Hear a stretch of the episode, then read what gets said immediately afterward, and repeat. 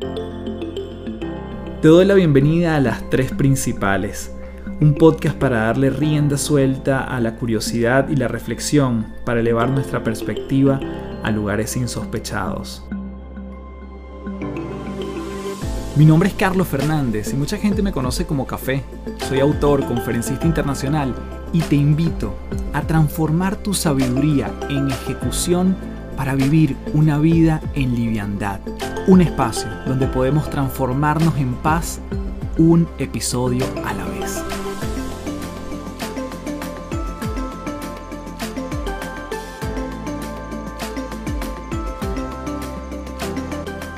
Hello, hello, un gusto saludarte. Mi nombre es Carlos Fernández, arroba Café del Éxito en todas las redes. Y gracias, gracias, gracias, principaleros y principaleras, por ser parte nuevamente de una edición de este podcast, Las Tres Principales.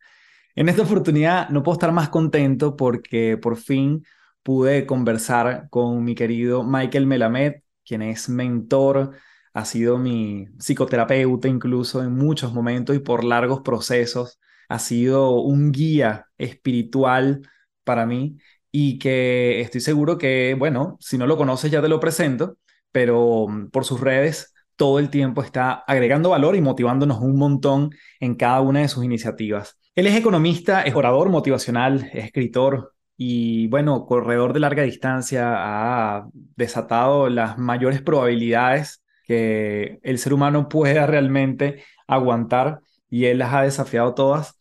Y hablamos en este episodio de su llegada al mundo y por qué dice que fue producto de un error, Hablamos de los tres fundamentos para poder avanzar hacia nuestras metas. Conversamos también de tres bloqueadores que nos mantienen atrapados en nuestro niño interno y de cómo cambiar esta filosofía de la tortura por lograr cosas y cambiarlo entonces por la alegría de avanzar.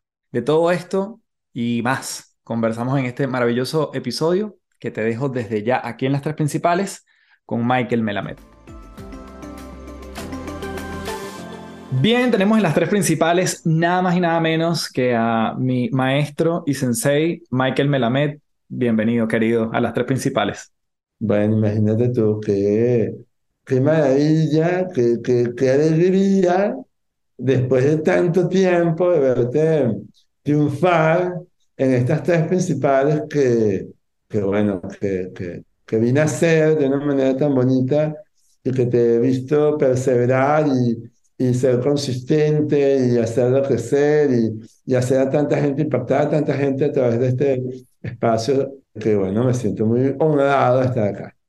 No, imagínate, de hecho, hay tantas cosas que yo quisiera rescatar en este episodio, empezando porque tú me has acompañado en momentos duros, duros, duros y por largas temporadas en diferentes procesos, bueno, los que ya vamos a conversar que pueden interesar a la gente porque son universales y tú los tratas de manera yo diría que bien particulares, ¿no? Eh, así que para mí que, que, estés aquí acompañándome es de esas, de esas conversaciones que tenía muchas ganas y que además no quería hacer al principio de este podcast, porque mm, el tiempo que uno le toma elaborar una entrevista, traer a alguien de confianza, que probablemente lo difícil no sea la coordinación de la entrevista, sino el poder agregar valor de formas bien particulares. Por eso es que me tardé tanto en, que existiera este episodio, pero aquí estamos y te doy las gracias en mayúscula por eso. Así que vamos a entrarle porque Sin duda. yo quisiera abordar algo que, que fue la primera vez que yo te vi. La primera vez que yo te vi fue en una, en una presentación en el Teatro Trasnocho en Caracas, Venezuela.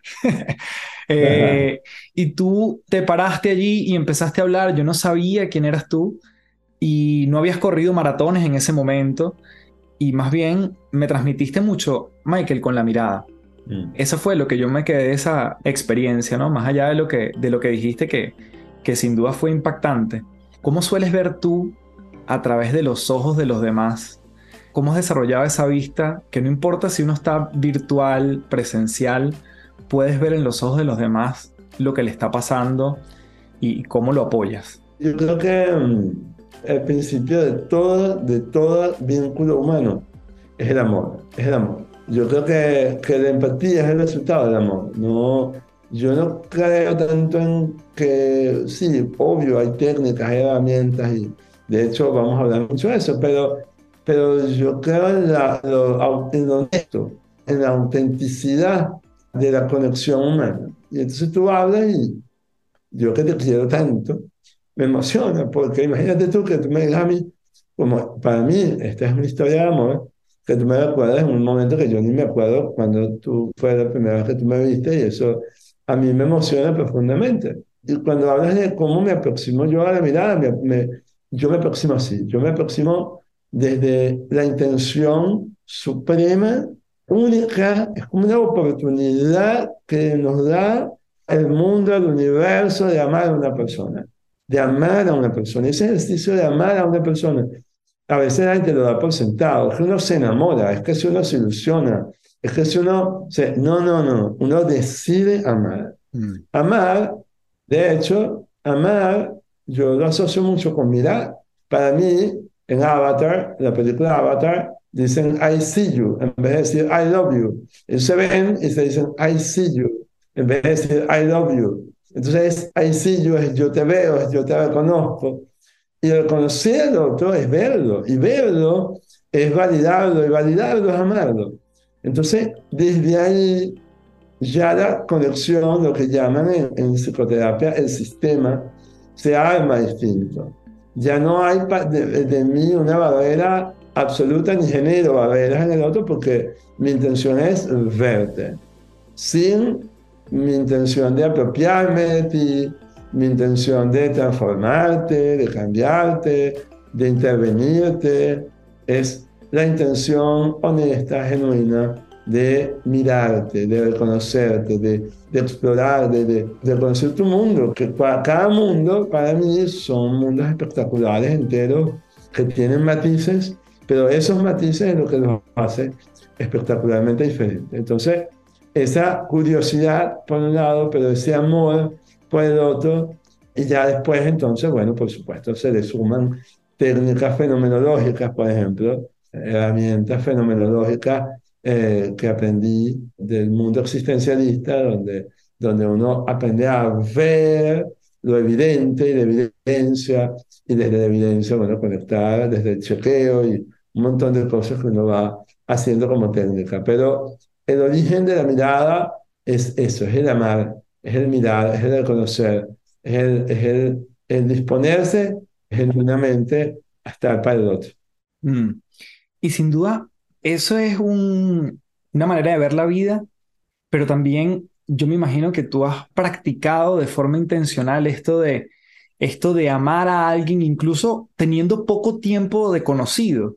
Porque, bueno, porque probablemente, bueno, tú y yo tenemos muchos años conociéndonos, pero hay personas que quizás tienen un par de meses contigo, requieren de tu apoyo a través de tu mentoría estratégica y tú igualmente desarrollas esa capacidad, como tú dices, de amarlo, pero no tiene que ver el tiempo en conocerse con esa persona. Tú puedes desarrollar ese vínculo de forma rápida. Sí, y no tiene que ver con la persona, tiene que ver con tu decisión, tiene que ver con mi decisión. Tiene que ver con mi decisión. Cuando, um, porque es una intención. El amar es una intención. Yo voy con la intención a la mesa, yo voy con la intención a la relación, al vínculo.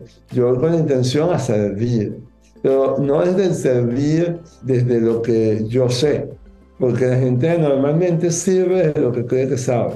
Es todo lo contrario, es servir desde lo que puedo aprender de ese ser humano.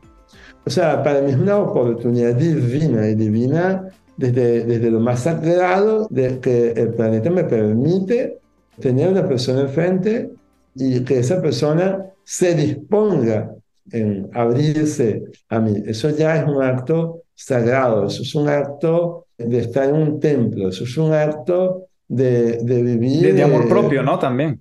De amor propio, de valentía, de coraje, de, de, de un montón de cosas que me remontan a estar sentados en una fogata elevando nuestras plegarias a algo más grande que uno. Entonces, ya yo me conecto con ser parte de algo más grande que yo. Y entonces cuando ya yo me quito eso de, de que yo soy the bigger in the room, no, no, no, yo no vengo aquí con mi conocimiento, yo no vengo aquí con, no, yo vengo desde ser algo eh, que conecta con algo más grande que no soy yo. Y entonces soy lo suficientemente pequeño para conectar con la grandeza del otro ser humano. Sin duda, Michael, tú viniste al mundo a, a aportar con esa mirada, entre otras tantas cosas, pero yo te quisiera, quiero hacer un vuelo rasante por cómo llegas tú al mundo, porque siento que es una, una historia que en el tiempo no, ya obviamente, porque hay otras prioridades, vamos a decirlo así, o por lo menos te lo he escuchado decir, esta historia de cómo llegas tú al mundo y por qué hoy en día te dedicas a lo que te dedicas, ¿no? Y, eso lo podemos comentar a la velocidad que tú quieras. Es crucial, y, hablando primero de la mirada, tú sabes que hay una, hay yo siempre cuento que cuando Dios me trajo al mundo, primero yo venía después de mi hermano. Entonces a mi hermano lo trajo y entonces Dios le dio la opción, le dijo, bueno, mira, ¿quieres músculo o quieres ojos? Y entonces mi hermano le dijo, yo quiero músculo. Y entonces a mí llegó y entonces me dijo, bueno, ¿quieres músculo o quieres ojos? Y le digo, yo quiero músculo. Y me dijo, ya no hay. ¿Quieres ojos? Entonces me dijo, los ojos grandotes.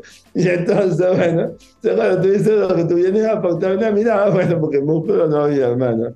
Músculo no había. Y entonces, la, además mi hermano, que está buenísimo, entonces dice, mi hermano está bueno, está buenísimo, mi hermano. este, yo, justamente lo que tú dices, cómo, cómo vengo al mundo, cómo se origina, o cómo... Y yo creo que es crucial, porque yo vengo de un error humano. Yo vengo de un error humano. Y no digo, no quiere decir que mi papá y mi mamá tuvieron un perro, no estoy hablando de eso.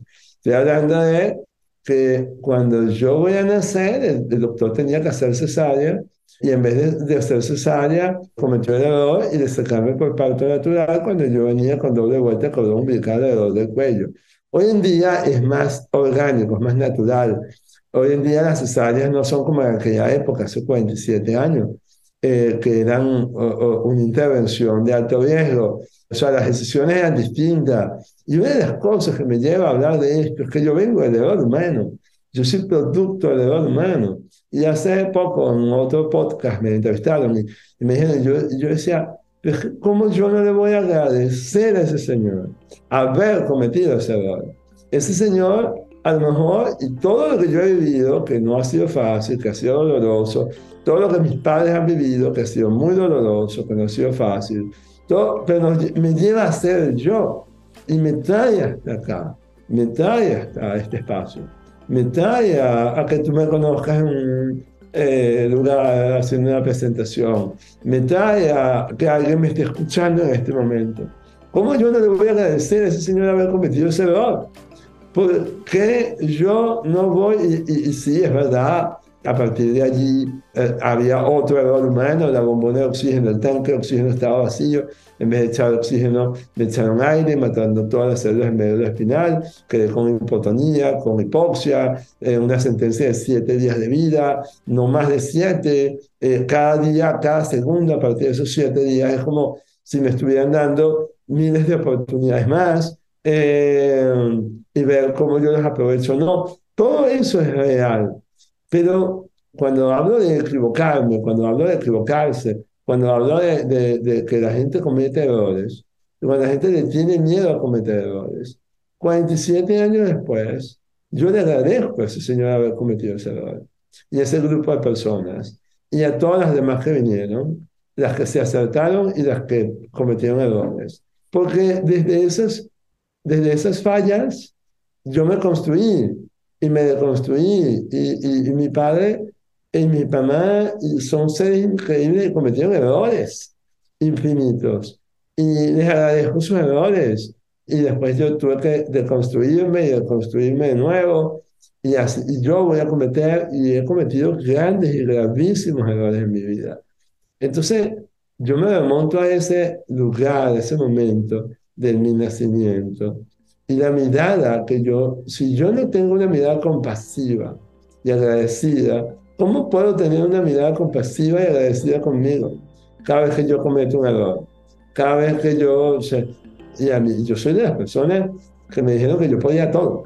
Yo soy de las personas que me educaron para ser sobreexigente, pero al mil conmigo mismo. Yo soy de las personas que si se equivoca muere porque yo necesito ser perfecto porque no sé qué.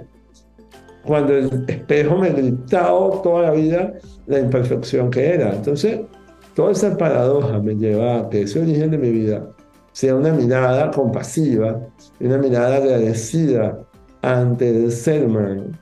Y que no importa lo que haya pasado a partir de ahora, lo puedo hacer diferente. O sea, no importa lo que yo haya hecho, no importa lo que yo haya cometido, yo necesito creer en mí, que puedo perdonarme y que puedo hacerlo diferente. Por eso es que mi verbo, el verbo en mi método es a partir de ahora. Es from now on. Porque diseccionas, traes, actualizas como los contadores que hacen, que generan el valor actual del valor, pues traes el valor actual de aquello que viviste y lo traes de una manera actualizada y al final no es tan grave como era, o a lo mejor es más valioso de lo que tú pensaste. Ese proceso de, de fallar, de meter la pata, de cometer errores, ¿cómo sueles tratarlo con la gente con la que trabajas, Michael? Como en términos de, de no quedarnos tan pegados a veces en lo que nos pasó, en lo que fuimos, en incluso cosas que pueden ser de infancia o, o cosas más recientes. ¿Cuáles son esas, esas fases por las que tú pasas en cada una de tus intervenciones con tu gente para no quedarnos pegados en, lo, en eso que ya sucedió? Sería un, un, un tiempazo contar, digamos, todas las facetas que tiene este método, que además tiene una formación de siete semanas, que además nos quedamos muy cortos siempre, y entonces estamos como, es la cantidad de, de agradecimiento que yo le tengo a la vida, del contenido que la vida sembró en mí, que pues tenemos hoy bien la emoción de compartir y, y de, celebrar. Pero comienzo diciendo una cosa muy trascendente en mi vida. No solamente que yo me pasó lo que me pasó, sino que eh, la mirada de mi vida parte por la mirada de mi entorno. Y mi mamá es una mujer extraordinaria que desde los 15 años sufrió una meningitis y le creó una secuela de bipolaridad paranoide. Mi mamá es bipolar paranoide. Y yo toda la vida la vi, toda la vida la vi escindida. Eh, imagínense el personaje Gollum del Señor de los Anillos, donde es Gollum y es Middle. Y todo el tiempo está cambiando y variando y por supuesto sintiéndose ansiosa y angustiada por esos cambios que dentro, internamente, bioquímicamente se dan en ella. Ella eh, pues tiene mirada psicótica, yo más de una vez la vi hacer de, de, de cosas, personas, y, y toda esa mirada yo la hice un juego que era cómo entrar en su mundo, un mundo como era como entrar en el mundo de Alicia del País de la Maravilla, para traerla a nuestro mundo y poder comunicarnos con ella. Toda esa práctica viene acumulada en mí para conectarse con el ser humano también además de la práctica de mi necesidad humana de pedir ayuda. Yo, todo, yo necesito ayuda para toda vaina, yo necesito ayuda para toda cosa, yo todo es, o sea, mi vulnerabilidad es infinita, yo soy absolutamente vulnerable y, y aprender a, a, pedir ayuda, pero eh, yo tengo que aprender no solamente a pedir ayuda, sino a cómo pedir ayuda desde la conexión de no quitarme mérito, cómo pedir ayuda de darle mérito también a la otra persona y agradecimiento a la otra persona que me colabora. O sea, hay todo un juego de conexión humana allí, es una práctica, y todos sabemos que todo, Joe Dispensa lo, lo, tiene como muy claro en su rewiring, en su cableado, en, en ese juego de la iteración infinita, donde con lo que repitas y repitas y repitas y repitas vas a conectar para mí la conexión humana es un juego de toda la vida. Y en la conexión con mi mamá, yo me preguntaba cómo era eso de ser dos personas. Pero en la medida que yo voy creciendo y yo voy conociendo al ser humano, yo escuché eso, yo no sé si tú lo has escuchado, seguramente sí, de que escuchamos voces, de que escuchamos voces y tenemos voces y, y la voz que me dice y la voz. Ed Hartol fue el primero que yo creo que lo documentó preciosamente en su libro The Power of Now, El Poder de la Hora, cuando él comienza su libro diciendo, I was talking to myself. Y entonces él se encontró hablando con él mismo, es decir, que se encontró hablando con dos que habían dos personas, una que hablaba con él mismo y otra el mismo, pues. Entonces, pero yo lo viví toda la vida con mi mamá. O sea, ella era dos. Y todo el tiempo el diagnóstico era que ella era menos porque ella era dos. Y yo digo, pero ¿qué es esto? De que ella es menos cuando ella es dos. No, no, si todos somos dos. Todos somos mínimo dos voces. Y hay un, un, un compañero mío de estudios de Harvard que se llama Greg McMahon, que tiene un libro espectacular, se llama Esencialismo. Y él, bueno, él, hablaba de simplificar todo. Yo no, acá lo que es, simplificar, porque hablamos de voces, porque no nos simplificamos en dos voces. Y yo dije, bueno, porque acá hay una mirada de un niño que fuimos y que fuimos y que nos quedamos pegados. Hablando de cómo nos quedamos pegados. No nos quedamos pegados los adultos. Se queda pegado el niño interno que está dentro de nosotros por muchas, entonces, y pues ese adulto que podemos ser. Y en la práctica literal yo descubro que ese niño interno funciona con tres mecanismos básicos y los metodologizo. Y me diferencio de todos aquellos que buscan ser el niño interior para divertirse más y para jugar y para ser creativos y yo digo todo lo contrario. Yo digo, ¿por qué no respetar a ese adulto que no solamente juega y se divierte más porque no necesita permiso de nadie. Y una de las grandes cosas que tenemos en este mundo eh, que descubrir, y esto lo descubrí en el libro Originals de eh, Adam Grant, donde él pone una estadística monstruosa, que es que nosotros recibimos al menos 15.000 no al año cuando somos niños. Es decir, ¿cómo no vamos a estar programados para prohibirnos cosas. Entonces, si estamos programados para prohibirnos cosas, la clave es desbloquear permiso. Y el único que puede desbloquear permiso es el adulto, que se permite cosas.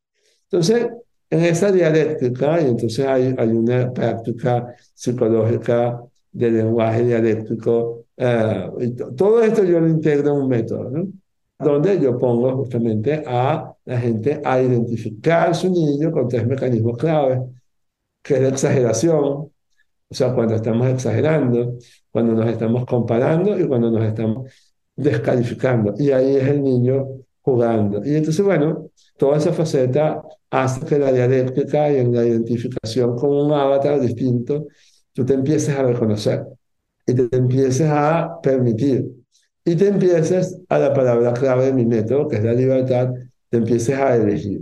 Te empieces a elegir. Y cuando ya tú te empiezas a construir un mecanismo de, elegirte, ya no hay vuelta atrás.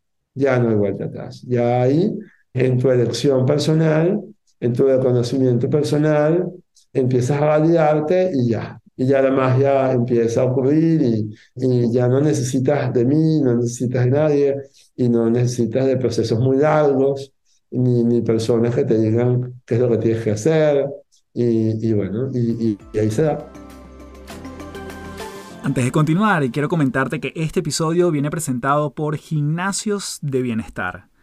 Los gimnasios de bienestar son el vehículo para entrenar mes a mes a tu equipo de trabajo en el músculo más importante de estos tiempos, la mente. Si crees firmemente en la constancia para fortalecer en tu equipo temas como liderazgo, feedback, productividad, gestión de cambio, comunicación, trabajo en equipo, creatividad y mentalidad de crecimiento, entre otras habilidades, puedes ingresar a www.cafedelexito.online para inyectarle recurrencia al entrenamiento de tus colaboradores en tu empresa. Seguimos con más de este episodio en las tres principales. En ese proceso igual te, he escuchado hablar, y bueno, porque lo hemos conversado muchas veces del tema también de, del potencial, ¿no? O sea, como, porque tú terminas también, y por lo menos esta es mi experiencia o así yo la verbalizaría, terminas quitando estos bloqueadores, que bueno, ahorita me mencionaste tres que me parecen muy relevantes, la exageración, la comparación y la descalificación, pero vas removiendo como, como vendas en los ojos o capas y uno va viendo cada vez más claro, ¿no? Hay como focos o pilares en los cuales tú trabajas para quitar completamente esa venda, si, si lo ponemos en esa metáfora? Sí, hay tres. Eh, yo después de 15 años de trabajo con, con, o sea, porque sabes que es increíble trabajar con gente muy exitosa, que incluso, o sea, claro, obviamente como tú dices, yo veo el potencial. Em, le ha ido tan bien en la vida que ver su potencial es muy difícil porque ya yo soy exitoso, ¿qué más puedo hacer en la vida? Y hay tres pilares claves en los que desbloqueamos. Uno, hay bloqueos en pasión, y la pasión tiene mucho que ver con el reconocimiento de tus capacidades, de tu merecimiento, esa palabra que la gente se la lleve para su casa, merecimiento. La mayoría de las personas no se sienten merecedoras de eh, su propia felicidad, abundancia, prosperidad y por tanto se las sabotean. Eh, entonces, bueno, eh, ahí hay un tema importantísimo. y te estoy hablando de empresarios con empresas millonarísimas pero que, o sea, con un desbloqueo en eso, ¡boom! Terminan de explotar en esa, en esa potencial infinito, o, o, líderes, o, o vendedores, o, o, madres, o padres que se recriminan por no ser buenos padres cuando lo que se merecen es conocer los más maravillosamente buenos padres que son. Y, y en ese merecimiento la conexión con el merecimiento de sus hijos instantáneo y sus hijos son, se sienten merecedores también. O sea, es, bellísimo. O los líderes que terminan de sentirse merecedores y todos sus colaboradores entonces se sienten merecedores también. O bloqueos en foco. Hay muchos, y sobre todo los overachievers, que hacen y hacen y hacen y hacen y hacen. Pues la, la parte de priorizar. Muchas veces el saboteo viene desde no priorizar, no saber priorizar, desde no saber eh, mirar primero lo viable, después lo rentable y por último lo apasionante un embudo. Que primero a trabajar con lo viable, después dentro de lo viable, trabajar con lo rentable y dentro de lo rentable y lo viable, ahí sí encontrar la pasión. Entonces la gente normalmente comienza queriendo trabajar, no, dale, yo me quiero apasionar en la vida porque la vida es apasionante. Sí, pero si no es viable te vas a frustrar. Entonces, eh, y, y esa es la clave. La gente termina, el camino para la frustración es comenzar eh, creyendo que la vida ser apasionante porque sí.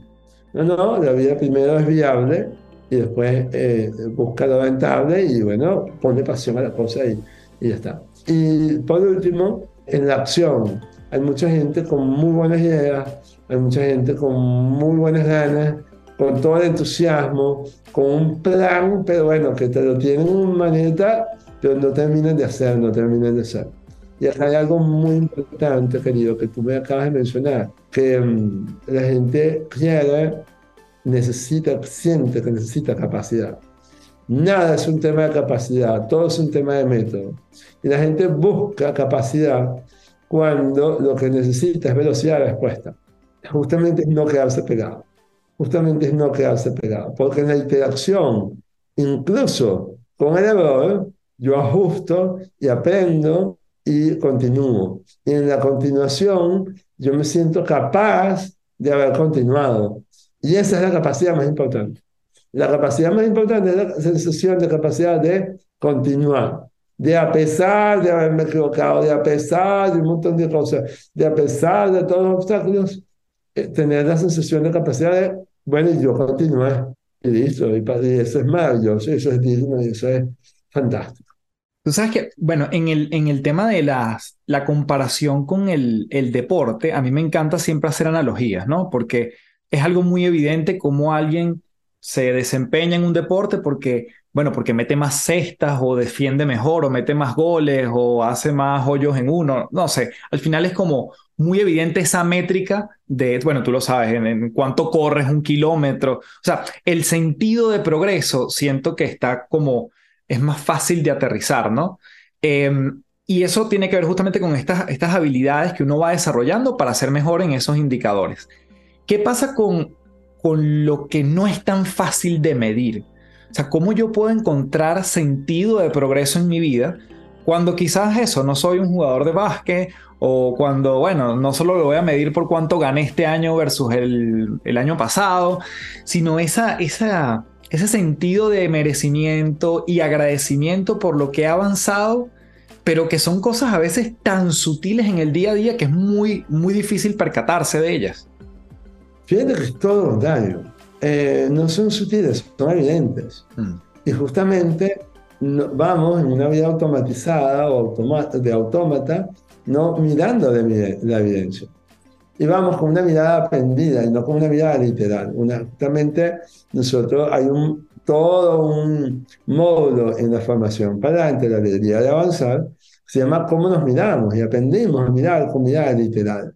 Eso no, nada de lo que yo comparto es, digamos, nace por generación espontánea. Eso yo lo he venido aprendiendo de grandes maestros. Y eso lo aprendí del maestro Juliés, un artista plástico fantástico venezolano como murió hace pocos años que yo lo quería como un abuelo, un abuelito espectacular. Y él, de los tipos más inteligentes, yo conocí en mi vida, quizás el más inteligente y el más... yo creo que es la persona que yo he vivenciado que ha estado en su potencial. O sea, yo lo vi en su potencial. Yo, yo no, no, no lo vi nunca lejos de su potencial. Y es una cosa que a mí me maravilla. Y él me enseñó a mirar con evidencia. Él trabajaba su arte plástico, donde es el cinetismo, y cambiaban los colores simplemente por la posición del ojo.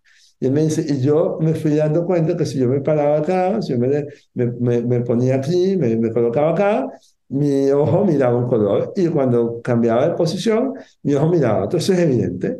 Y yo trabajé por evidencia. Y a partir de ahí yo empecé a vivir fenomenológicamente por evidencia. Entonces, todo se puede medir y de hecho todo es medible y todo es verificable. Nada que no sea verificable existe. voy a volver a decirlo. Nada que no sea verificable existe. Por tanto, mi objetivo, mi juego, mi videojuego es verificar todo. Es, todo es verificable. Y es un videojuego fantástico, todo. Yo, puedo, yo a lo mejor no puedo saber cómo tú te sientes, pero lo puedo chequear y lo puedo validar y lo puedo verificar y lo puedo validar contigo, construir un lenguaje común donde para mí, cuando tú me digas eh, morado, yo conecto con lo que yo sé que es morado porque yo lo verifiqué y conecté en un lenguaje común. Entonces, todo se puede verificar, eh, todo es evidencia cuando yo construyo una metodología de mirada literal. Entonces, es todo lo contrario, es pasar de una mirada aprendida, donde nada es real, donde todo es lo que yo aprendí, y como yo lo aprendí de niño, va a ser exagerado, y va a ser emocional, y va a ser eh, todo a una mirada literal. Ahora bien, tú dijiste algo muy importante, hasta los deportistas, pero te voy a hablar de, de las finanzas, hasta de, del financiero. Cuando yo, ajá, si yo me pongo que mi objetivo, pues yo no trabajo por objetivo, yo trabajo por caminos. Si yo me pongo un objetivo de llegar a un millón de dólares, y ese, si yo soy millonario, cuando yo llego a un millón de dólares, si yo no actúo como cuando yo ya haya alcanzado ese millón de dólares, ese millón de dólares no va a llegar. Yo necesito construirme conductas, patrones, formas, interacciones dentro conmigo y con el entorno como esa aspiración, porque ese camino es el camino, es el camino del millonario, no es el camino del millón de dólares, el camino del millonario. Entonces ya cambia el juego y ya no es un tema de lograr nada. Y yo que he logrado muchas cosas en la vida y cosas impresionantes, y asombrosas eh, y me las agradezco, pero no porque yo las quería lograr y no porque yo me puse el tema de lograrlas, sino porque yo iba valorando el avance, yo me iba esforzando en el avance, yo me iba eh, no convenciendo, sino aclarando la evidencia, así evidente que iba avanzando y si, y si ya aquello que no podía desde el principio se pudo, porque no voy a poder más. Eh, no me acuerdo cuál era el personaje, seguramente tú lo sabes bien. El personaje dice, no, no es un tema de por qué, sino es por qué no. Eh, ¿Y por qué no? ¿Y por qué no? O sea, dame la evidencia, dame la evidencia del, por qué no. O sea, demuéstrame que, que no, pues. Sea, está bien, pero cuando... Y ojo, ¿para qué? Para no decir no, para decir no así. Porque no es un tema de no, es no así. Así no pero ¿cómo sí? Y entonces voy buscando las vías y las alternativas. Por eso nada es un tema de capacidad, todo es un tema de método, todo es un tema de alternativas, todo es un tema de, que sean opciones. ¿Qué pasa con el, el pasar del tiempo en la búsqueda de ese método, Michael? Porque obviamente alguien puede estar escuchando y decir, bueno, ¿cómo yo sé si de la manera como estoy accionando estoy ejecutando el método correcto? O puedo estar 10 años más dando tumbos porque no estoy en el método idóneo en esa persona que me quiero convertir. Entonces, nuevamente, ya no se trata del camino del millón de dólares, sino del millonario, pero esto aplica evidentemente en cualquier fase, ¿no? la, tener la pareja perfecta o en convertirme en la pareja perfecta. Eh, tener el cuerpo ideal y pesar 80 kilos o el, el individuo que se cuida progresivamente eh, independientemente del peso como tal, ¿no? Entonces, ¿cómo, ¿cómo saber que, que estás en el método correcto?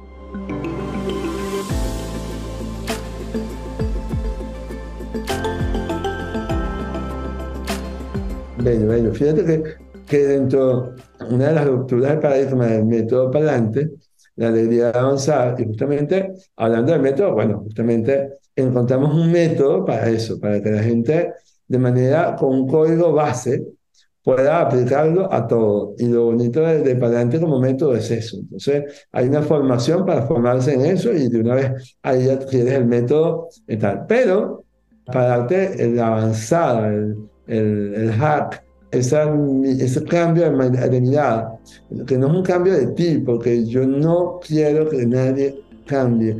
Yo, yo no necesito que nadie cambie. Esa gente que quiere cambiar a la gente, a mí no me interesa cambiar a nadie. A mí me interesa todo lo contrario. Me interesa que la gente se reconozca. Lo que vamos es a buscar, y aquí va la clave, no miradas correctas o incorrectas, sino miradas funcionales o disfuncionales. Es decir, cómo saber qué es o no es porque funciona o porque no funciona.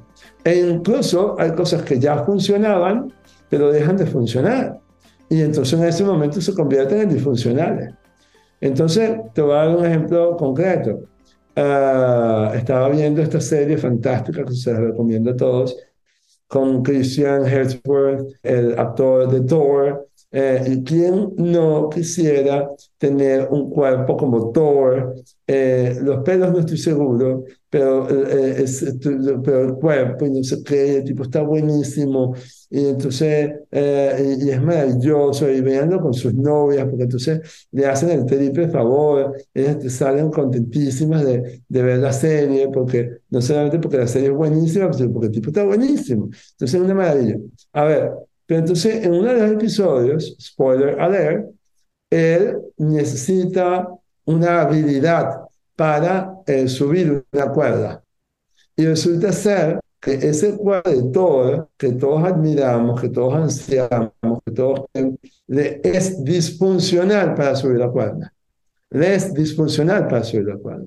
Entonces, fíjate tú qué interesante, cuando uno, no, es que eso es lo maravilloso, no, el para qué yo voy a buscar tal cosa. Para que yo voy a buscar millones de dólares, a lo mejor, con 600 mil dólares, yo soy felicísimo. Y no me pongo la presión de millones. O sea, si yo no tengo el para qué tan claro, si yo no tengo la funcionalidad, si yo no tengo esa función clara de las cosas, entonces voy a perderme en lo, en lo conceptual y en lo, en lo objetivo y no en lo verdaderamente funcional. Entonces, no es lo correcto, lo adecuado, no es lo que tengo, lo que no tengo, no es lo, no, es lo que funciona o lo que no funciona. Y hoy me puede funcionar y mañana no. El cuerpo de todo le funciona para hacer todo, pero no le funciona para el desafío que se planteaba de subir una cuerda a 30 metros, no sé qué. Entonces, él tuvo que cambiar su fisonomía completa para una actividad específica. Y fíjate que el cuerpo de todo le funcionaba para, para la pantalla, pero no para vivir mejor. Entonces, ahí va. Eh, el tema, el tema está, eh, es, toda una conexión del parque. ¿Cómo detectas, Michael, cuando alguien está, y vuelvo a los, a los tres, a los tres elementos que me mencionaste antes, ¿no? Cuando alguien está estancado en la pasión o cuando alguien eh, pareciera que hay ausencia de foco o el tema de la ejecución, de la acción, de ponerse acción. O sea, ¿qué, ¿qué, hay en el verbo que uno pudiese identificarse uno mismo si tuviésemos que hacer como un, un, un auto-assessment? Cuando digo, ah, claro, es que yo lo que necesito es eh, identificar pasión o desatar la pasión, o lo que me falta foco, o lo que me falta es eh, este, este tercer elemento de la acción. Bueno, nosotros de hecho tenemos un test para eso. O sea, eh, hay un test que está diseñado para... ¿Por qué? Porque incluso puedes tener las tres y no importa. Okay. Lo importante es tener un punto de partida. Todo camino necesita, como en cualquier GPS, un punto de partida. Entonces, saber por dónde comenzar a la gente le da paz. Y eso es muy importante. Darte paz, construirte paz, construirte paz contigo mismo. Entonces, saber por dónde comenzar. Una de las primeras preguntas que siempre te hacen es, ¿por dónde comenzar? Es, ¿por dónde arranco? ¿Qué comienzo haciendo?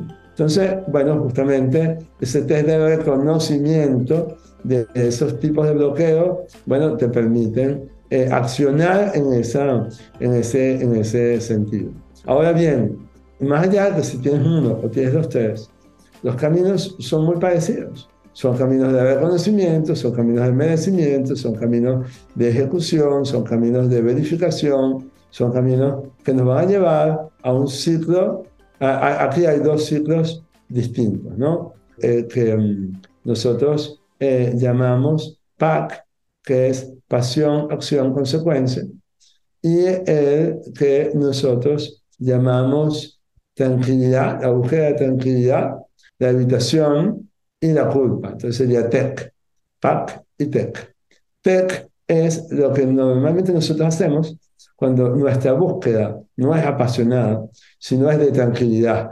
Entonces, no, no, yo quiero tranquilidad en mi vida, yo quiero estabilidad en mi vida, yo quiero estar tranquilo, yo quiero más tranquilidad, Ojo, tranquilidad no es igual a paz. La gente confunde paz con tranquilidad. De hecho, no hay nada que produzca más ansiedad que la quietud. Eh, la vida se vive en movimiento y no hay nada que produzca más paz que el movimiento. Entonces, cuando yo trato de buscar tranquilidad, todos estos son procesos inconscientes que trae uno la conciencia.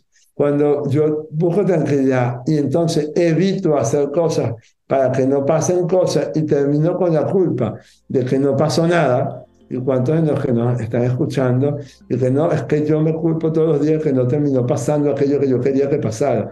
Pero al final el ciclo era, busco tranquilidad, evito hacer las cosas y al final no pasa nada.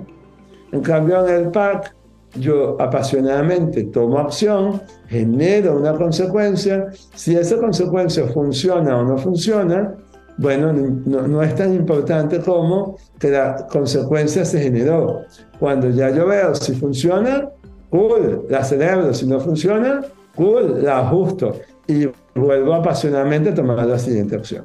Entonces, ya, ya ahí hay un ciclo. O la búsqueda de ciclos de quietud o la búsqueda de ciclos de movimiento son dos maneras de vivir distintas.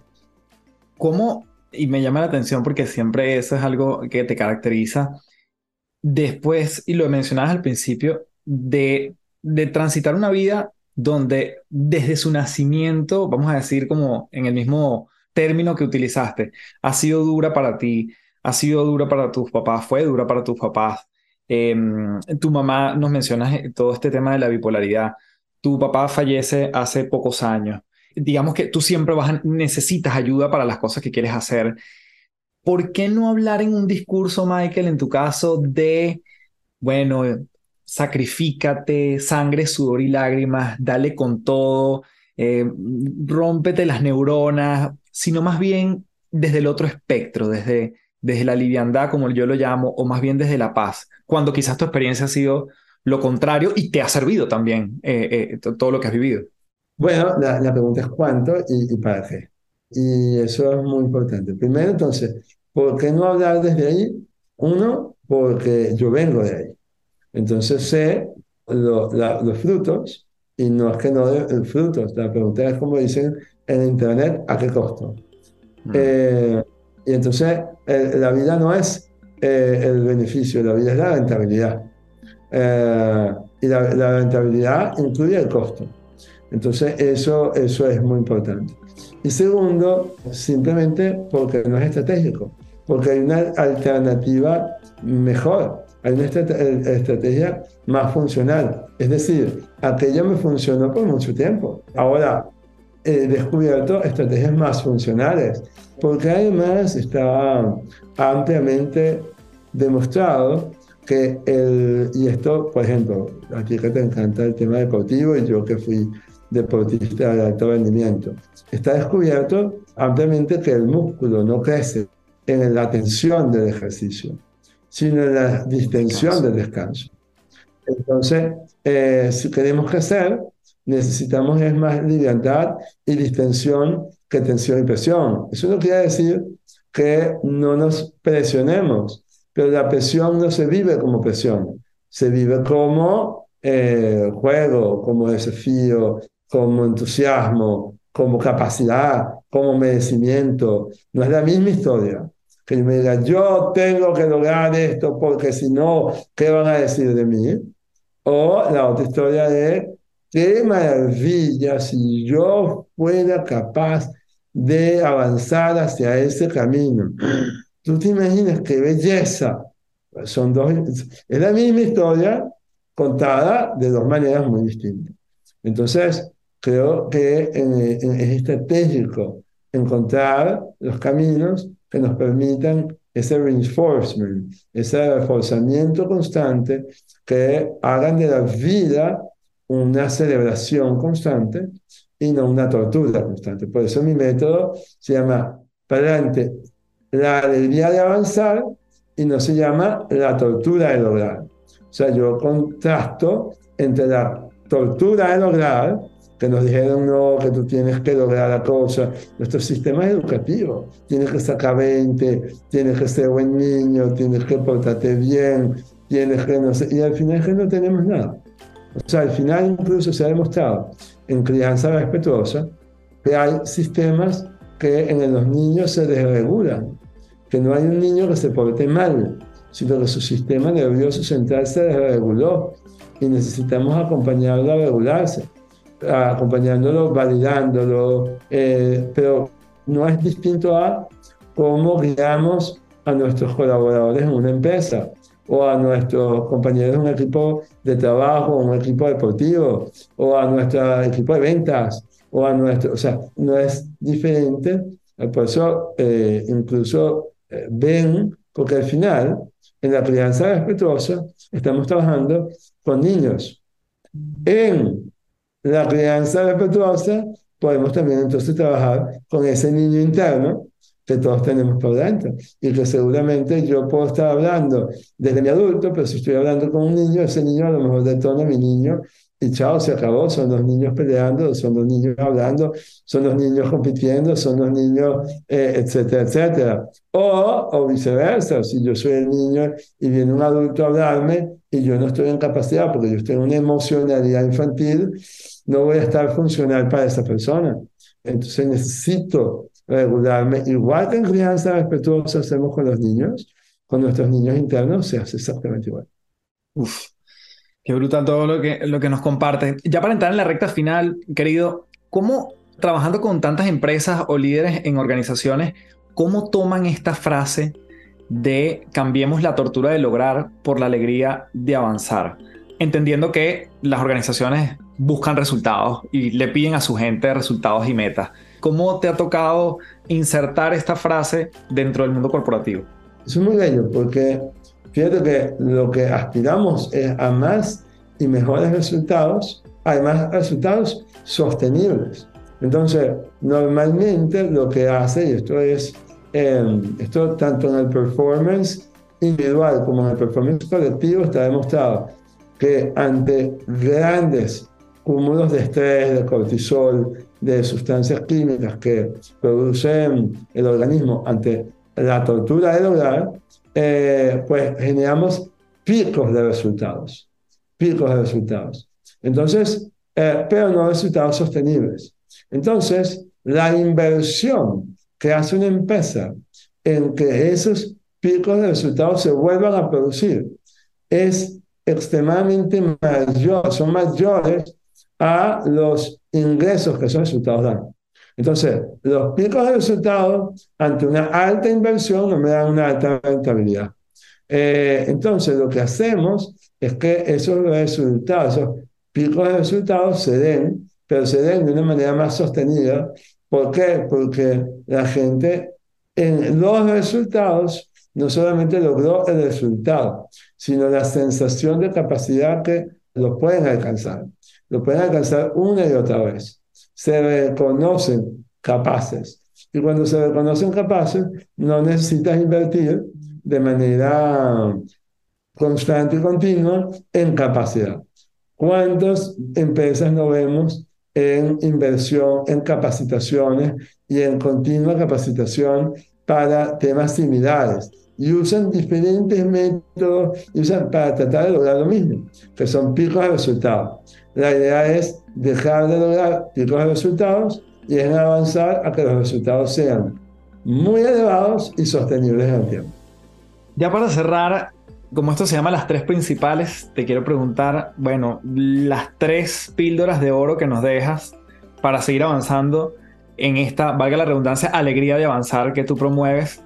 Eh, tres cosas que nos podamos llevar, bien sean recursos, maneras de pensar, ¿qué cosas nos podemos llevar como tarea?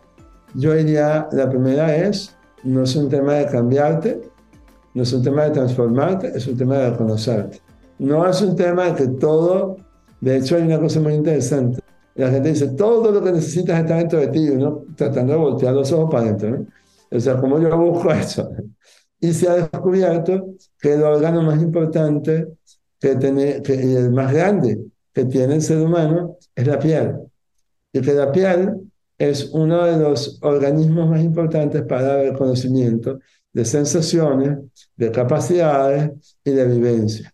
Entonces, no solamente está dentro, está fuera de ti, está ahí en ti. Todo lo que necesitas sí está en ti, pero está en ti, porque además tú no puedes ser diferente a tú. Tú eres tú o menos que tú, pero tú no puedes ser diferente a tú.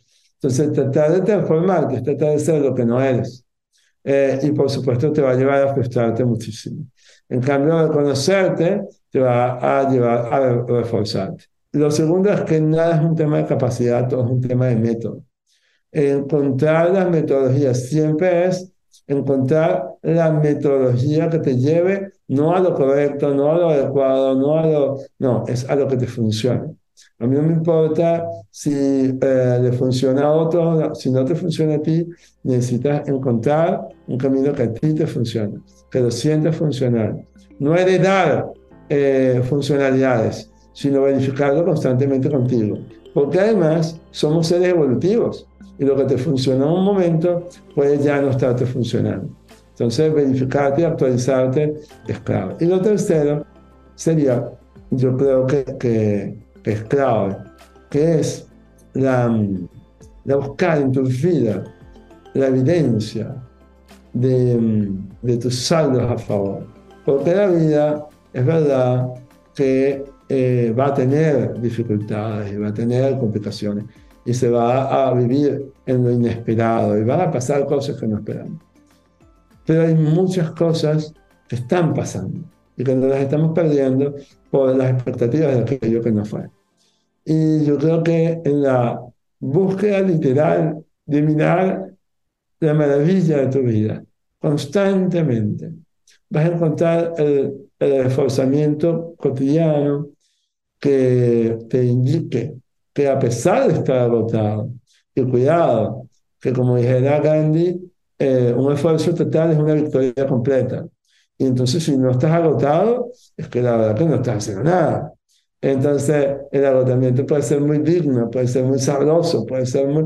siempre y cuando en ese esfuerzo nos esforcemos y no nos descalifiquemos y nos empecemos a latigarnos por lo que no, que no es. Entonces la mirada literal es clave para eso. Buscar la evidencia del saldo favorable que fue tu vida. Cuando llegas a tu casa y dices, ¿cómo te fue en el día? Mal, no, no es posible que te vaya mal. Primero porque no hay nada mal y segundo porque el día tiene 24 horas y seguramente hubo cosas que no esperabas, media hora o, o una hora y todo el tiempo te repetiste lo que no fue, lo que no fue, lo que no fue, lo que no fue. Cuando pudiste haber visto lo que sí es, lo que sí es, lo que sí es, lo que sí es. yo no puedo ser diferente a lo que soy. Y me repito todos los días, soy lo mejor que puedo ser. Y ser lo que soy es lo mejor que puedo ser. Y lo que pude haber sido nunca, jamás. Por tanto, celebrar la vida implica celebrar el pasado, celebrar el presente y vivir desde ese futuro que ya se resolvió uh, desde un presente que busca evidencia de la capacidad que tiene para construir ese futuro y no otro. Querido, nada más darte las gracias en mayúscula por tu tiempo, un fuerte abrazo y mm, no sé si te quieres despedir con algo adicional o simplemente cerramos hasta aquí. De verdad que muchísimo me llevo y estoy seguro que quienes nos escucharon también. Fuerte, fuerte abrazo. Que estén muy pendientes, que se viene la tercera corte de la formación adelante, que aquellos que quieran tener acceso al test de eh, pasión, eh, foco y acción, este, lo pueden tener acceso a través de mis redes sociales. Y que mm, pues eh, simplificar es sinónimo de aplicar y por eso en estas un, dos, tres principales. La celebro, me encanta. Y te celebro siempre y como siempre te lo digo donde voy, eres uno de esos seres que descubrí en mi vida, que celebro, de los cuales me siento profundamente orgulloso. Y de los seres capaces de encontrar información valor para otros y esa cosa es fantástica. Así que te abrazo. Te quiero y te celebro. Cuídate. Chao. Bien, gracias por acompañarme en un nuevo episodio de Las Tres Principales. Como siempre, te dejo el handle de mi invitado en la descripción del episodio para que puedas seguirlo en este caso arroba Michael Melamed, y toda la información de su formación Palante también lo encuentras en la descripción del episodio. Puedes etiquetarme en arroba café del éxito para saber qué es lo que te llevas de este episodio. Te invito como siempre a que me dejes tu review allí por escrito si estás escuchando en Apple Podcast y si estás dejando también tu huella en Spotify con cinco estrellas, te lo agradezco un montón. Como siempre me despido diciéndote, transfórmate en paz. Muchísimas gracias. Chao, chao.